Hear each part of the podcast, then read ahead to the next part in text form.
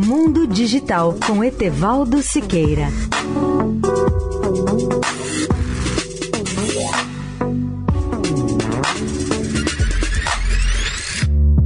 Olá, amigos da Eldorado. Falamos ontem sobre a possível captura do CO2 da atmosfera. Hoje destacamos outro problema, que são as maneiras mais sustentáveis de produzir safras capazes de alimentar a nossa crescente população no mundo e, ao mesmo tempo, reduzir as emissões de carbono. Segundo prevê a IBM, nos próximos cinco anos será possível replicar a capacidade da natureza de converter o nitrogênio do solo em fertilizante rico em nitrato, reduzindo o impacto ambiental dos fertilizantes.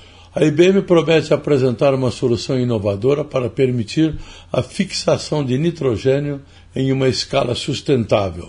Outro desafio para o futuro é repensar as baterias e todas as formas de armazenamento de energia. Novos materiais para o desenvolvimento de baterias deverão ser descobertos nos próximos anos, reduzindo o impacto no ambiente e suportando uma rede de energia baseada em fontes renováveis. Muitas fontes de energia são intermitentes e requerem armazenamento.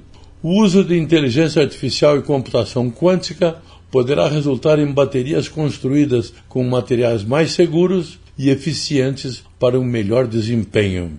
Etevaldo Siqueira, especial para a Rádio Eldorado. Mundo Digital com Etevaldo Siqueira.